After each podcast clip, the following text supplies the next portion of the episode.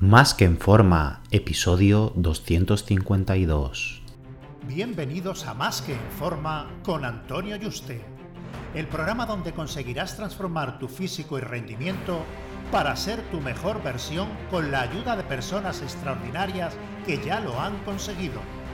Aquí no vas a encontrar fórmulas mágicas, tan solo la información que necesitas sobre nutrición, suplementación deportiva y entrenamiento físico y mental que junto con tu trabajo diario hará que alcances cualquier objetivo que te propongas.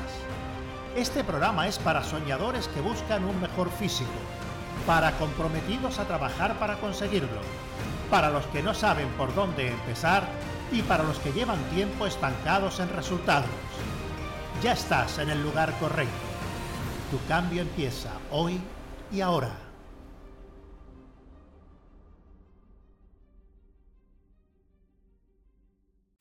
Muy buenas y bienvenido a un nuevo programa. Recuerda que he abierto plazas para que puedas ser tu entrenador y dietista y trabajar uno a uno de la mano online para diseñarte tus dietas, entrenos y llevarte el seguimiento diario para que consigas tu objetivo físico y de rendimiento de la forma más rápida, segura y sostenible posible. Así que si te interesa que trabajemos juntos, reserva tu cita por teléfono conmigo en antonioyuste.com barra ayúdame. antonioyuste.com barra ayúdame. Ayúdame sin tilde. El ganar masa muscular viene determinado, como ya bien sabrás, a una combinación de entrenar cada vez con más peso en la barra, con un volumen mínimo efectivo, el descanso suficiente entre sesiones, pero no tanto como para involucionar y que el cuerpo pues tenga un superávit calórico y proteico para que tenga los nutrientes necesarios para ganar masa muscular. Dentro de estas variables hay varios términos que debemos conocer para ir creando planes de acción y diseños de entrenamiento para ir mejorando conforme vayan pasando los meses y años. Está el volumen mínimo efectivo, que es el número mínimo de series cercanas al fallo, o sea, de series efectivas que necesitamos para crear masa muscular por cada uno de los grupos musculares. Si nos quedamos por debajo de ella, la mejora será muy pequeña y nos dejaremos mejora en el camino.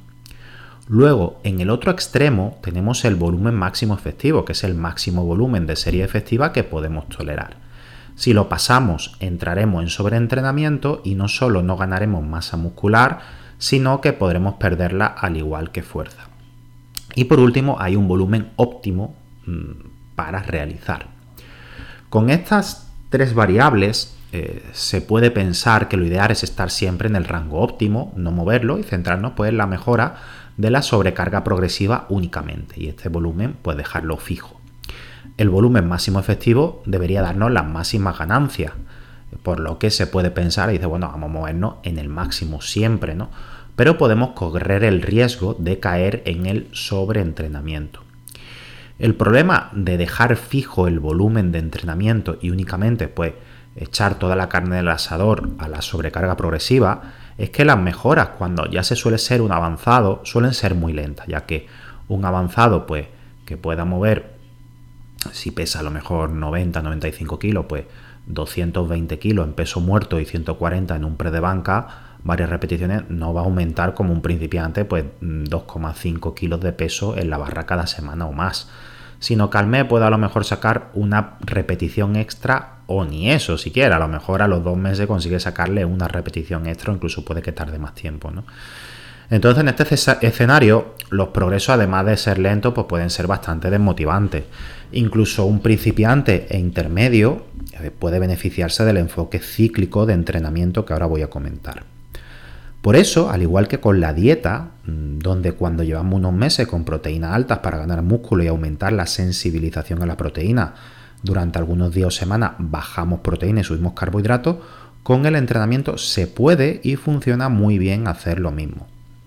Es decir, se empieza con el volumen mínimo efectivo y se van incorporando series efectivas durante semanas hasta llegar al volumen máximo efectivo que mantendremos pocas semanas pasando finalmente de nuevo por 2 a 5 semanas de volumen mínimo efectivo. Ahora, aquí hay diferentes estrategias para hacerlo. El ir añadiendo serie efectiva a los mismos ejercicios o incorporar nuevos ejercicios para dicho grupo muscular. De utilizar el primer enfoque, si nosotros hacemos una sentadilla a 8 repeticiones al fallo o nos quedamos muy cerca de él, en la siguiente serie para el mismo peso, por mucho que descansemos, pues sacaremos aproximadamente la mitad de repeticiones, algo pues que no es nada motivante. Podríamos trabajar así y simplemente eh, intentar superarnos en ambas series, aunque sepamos que en la segunda serie nunca vamos a mejorar la marca de la primera.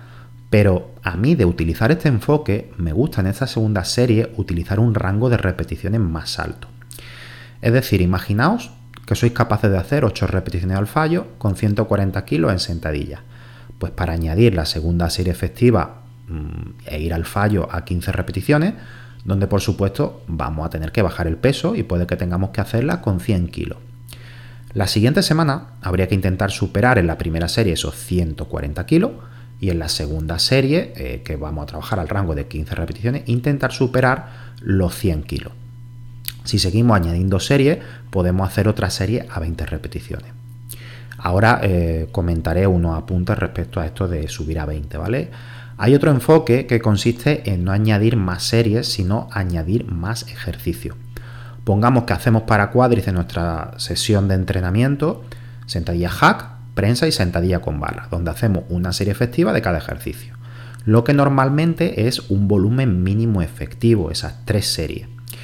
El volumen mínimo efectivo hay que medirlo semanalmente por grupo muscular, por lo que va a ser dependiente de la frecuencia. No es lo mismo hacer frecuencia 1 que frecuencia 2 que frecuencia 3.